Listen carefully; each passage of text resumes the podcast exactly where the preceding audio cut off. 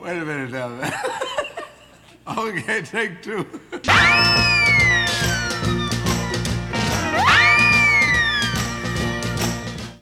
Bonjour et bienvenue dans l'émission Tech 7.2, une émission consacrée aux acteurs artistes de la scène locale. Et aujourd'hui, je suis en compagnie de Solinka, qui est là pour nous parler de ses différents projets, mais aussi du dernier en date, troisième dessous. Bonjour euh, Solinka. Bonjour à tous. On fait Solinka, Nicolas, on fait comment? Eh ben, un peu des deux. Un peu des deux, parce que tu, tu me disais en, en, off que, en fait, Solinka, c'est ton projet personnel de, de, musicien. On va, on va voir ça. Et puis, en fait, tu, tu te fais appeler, enfin, tu prends ton, ton nom et ton prénom euh, de base pour euh, le troisième dessous, c'est ça? Exactement, ouais. Tu me disais 20 ans que tu es dans, dans, le monde de la musique, donc tu es euh, professionnel, euh, comment ça se passe? Ah bah c'est un, un long débat là, la profession. En fait, ouais, ça fait 20 ans que j'ai commencé euh, par de la basse, hein, de la basse électrique, en mode un peu punk. Et, et effectivement, j'ai été sur ces 20 ans 12-13 ans intermittent.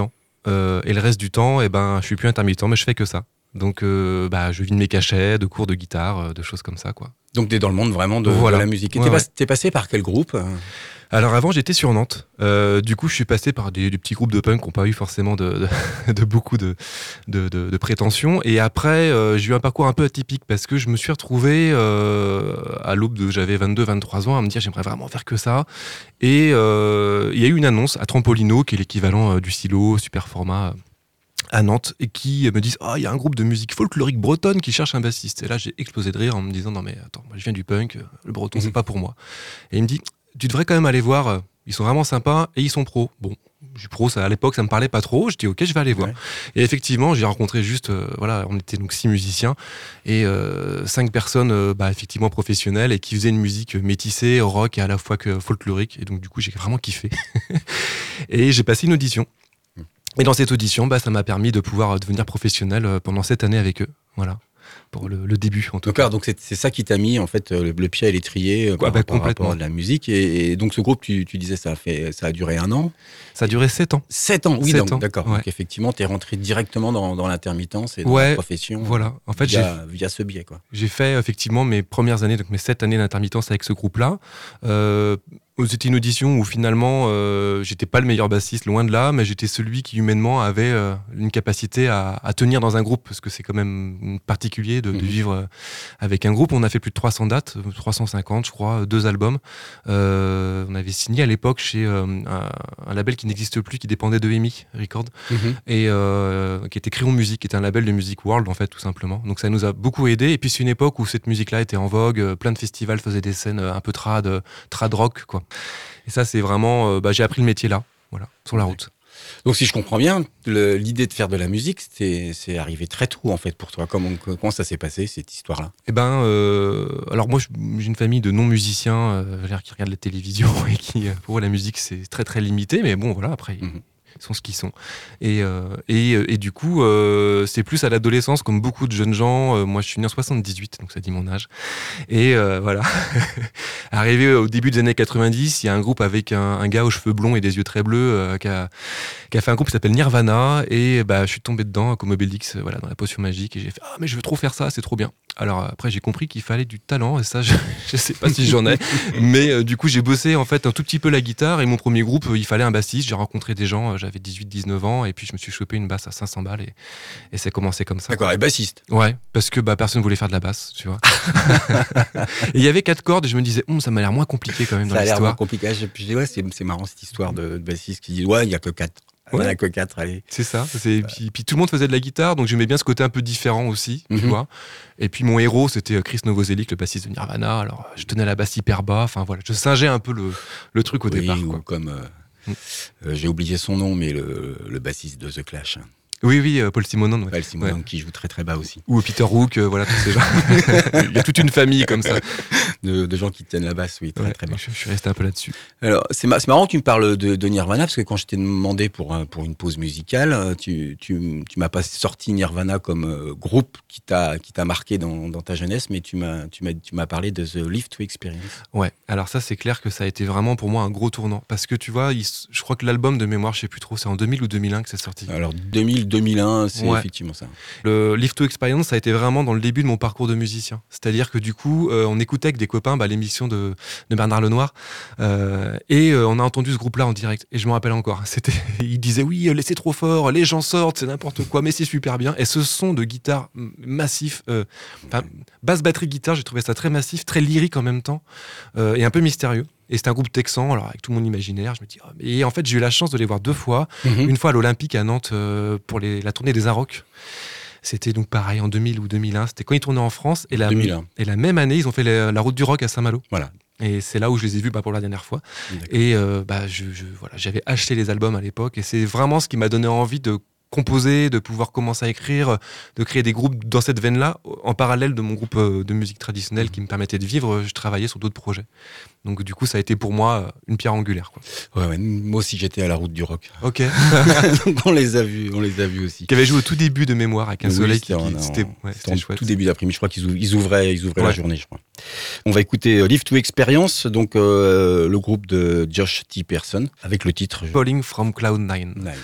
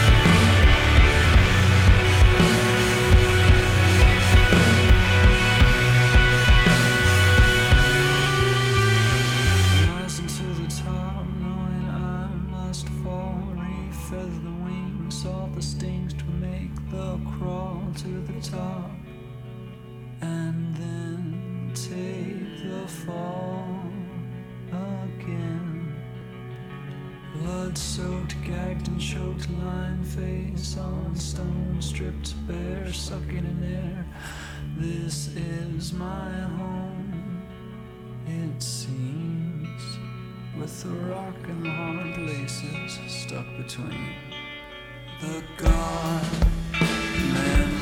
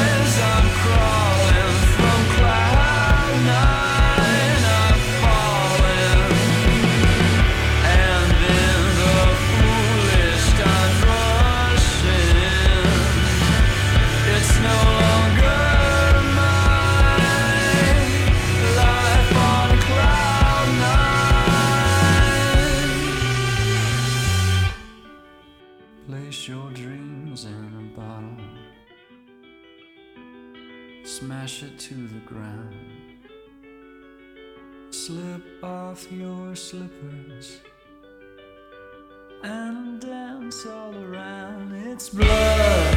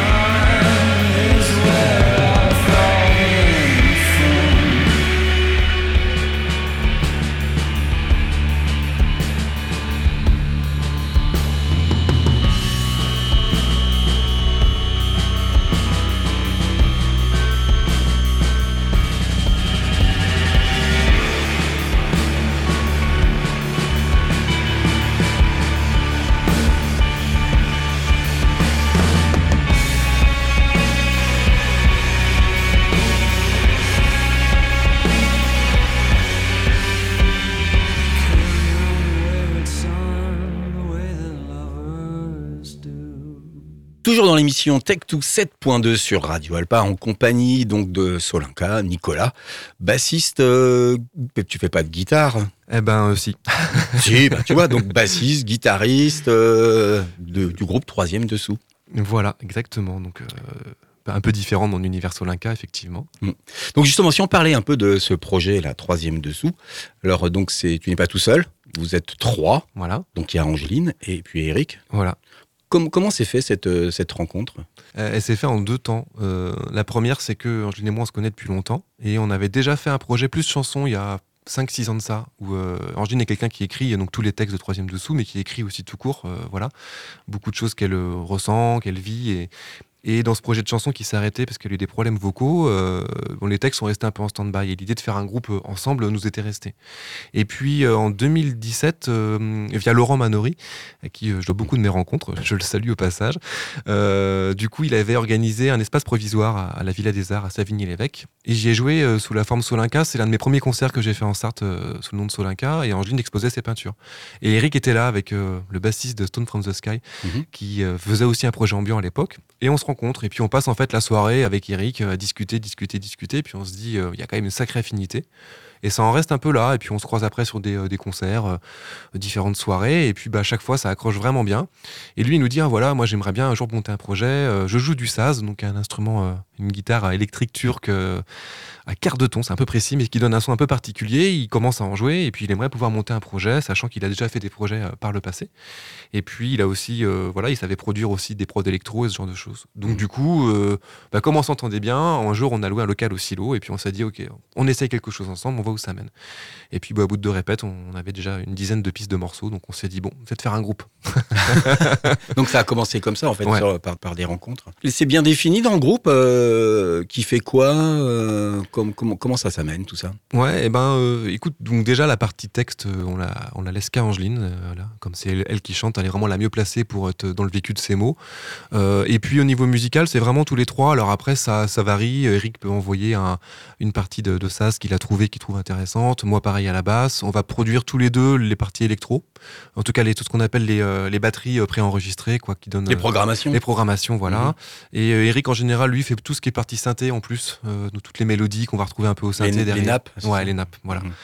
Et puis euh, tout ce qui est mixage, un peu production, bah, c'est nous trois derrière qui, euh, qui faisons au mieux pour rendre ça intelligible.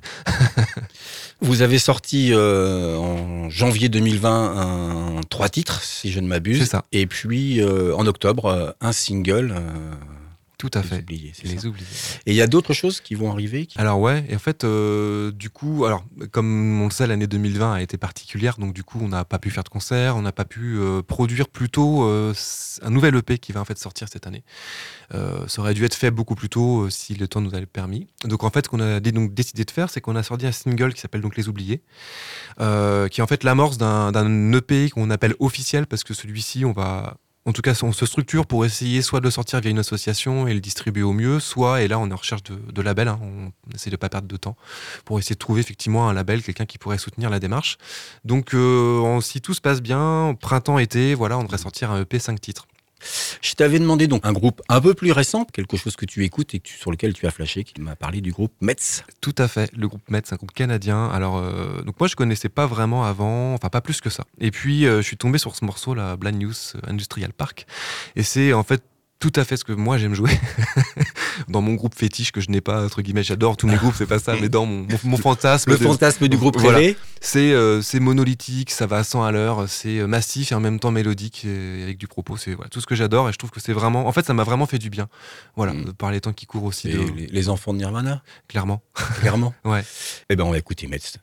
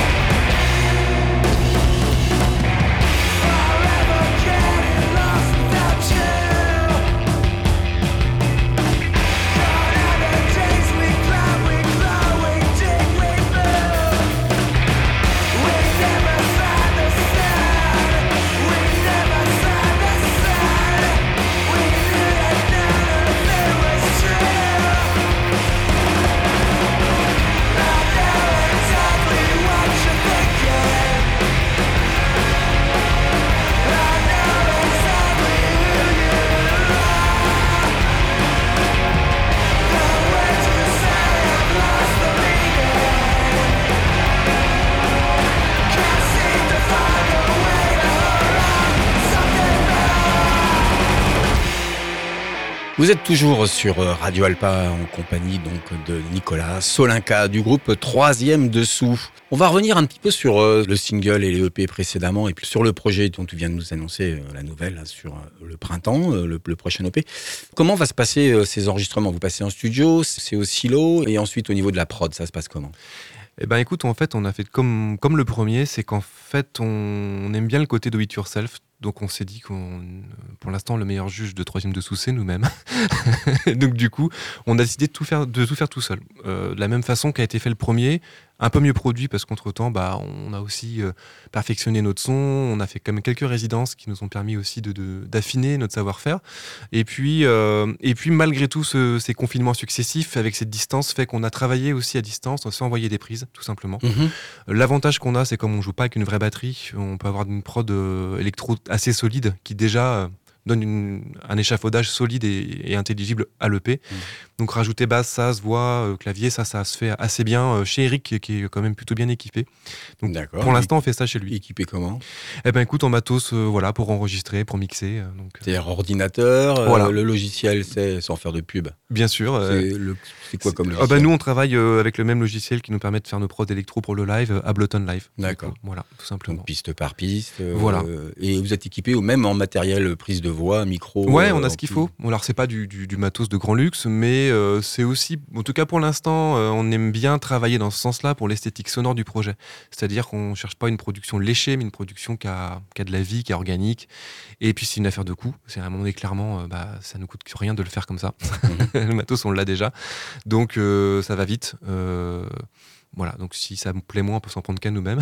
Mais en tout cas, ça nous va vraiment bien. voilà, c'est aussi un parti pris. Après, voilà, si l'avenir nous permet de continuer à jouer, de progresser, d'avancer. Euh, il est probable que euh, pour un, album plus officiel, c'est-à-dire un album complet, là on passe par la case de studio. Mhm. Parce que notre savoir-faire restera quand même limité de toute façon. Perspective, pourquoi pas d'être distribué sur ce EP ou pour l'instant ça reste en autoprod complète ou euh, il y aura quelque chose qui sera lancé pour pouvoir avoir des fonds? Écoute, euh, en tout cas, euh, dans l'idée, c'est que déjà, euh, la production, c'est nous, c'est-à-dire qu'on reste producteur, ça c'est la clé jusqu'au bout. par contre, en termes de soutien, donc de distribution, on, cherche clairement un label. Voilà. Alors après, on fait c'est un peu estampillé rock français. et effectivement, bah voilà, il y a des il y a des labels compagnons sur rue et qui, qui, cherchent ce genre de projet, ça c'est sûr. Donc on, on essaie de travailler sur ces rencontres-là pour l'instant.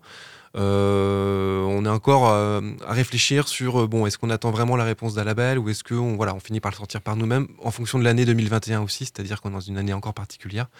Donc voilà, mais l'idée c'est quand même de structurer, de passer l'étape supérieure. On a tous envie aussi de pouvoir tourner avec ce projet-là, voire même si c'est possible professionnellement, on y va mhm. quoi. Mhm. tu me parlais qu'il y avait eu une date, hélas, avec confinement, reconfinement, mais vous deviez faire quelle première partie? Alors celle de Mademoiselle K, mhm. à la salle Jean Carmet.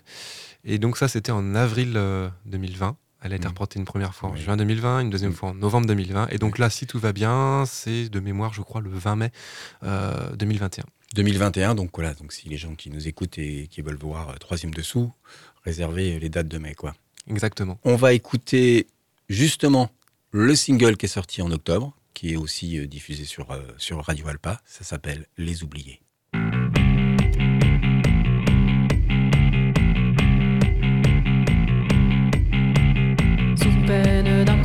Sous peine d'assistance, sous peine de détour, sous peine d'allocation, sous peine de recours, sous peine de réseau, sous peine de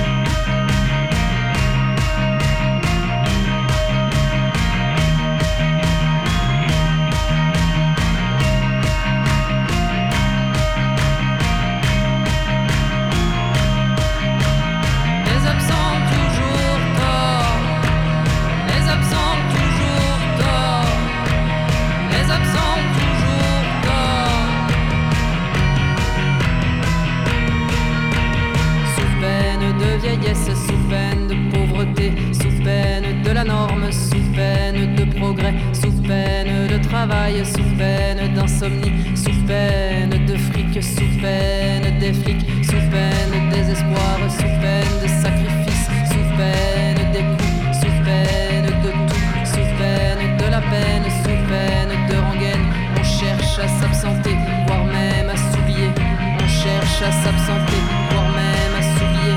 On cherche à s'absenter.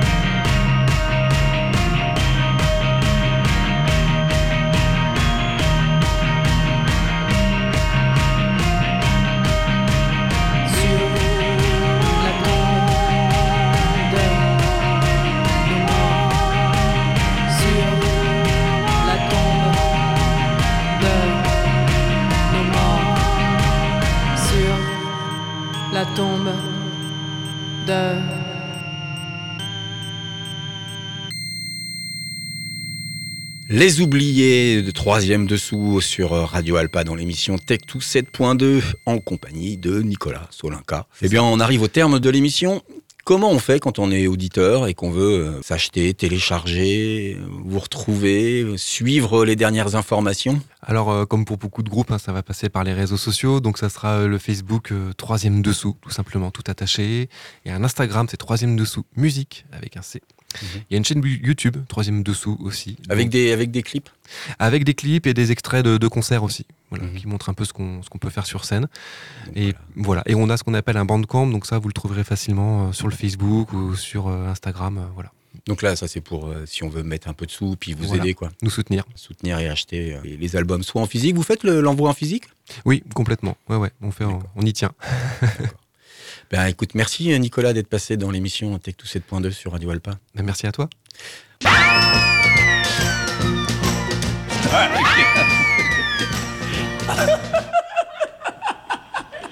Wait a minute now. okay, take two.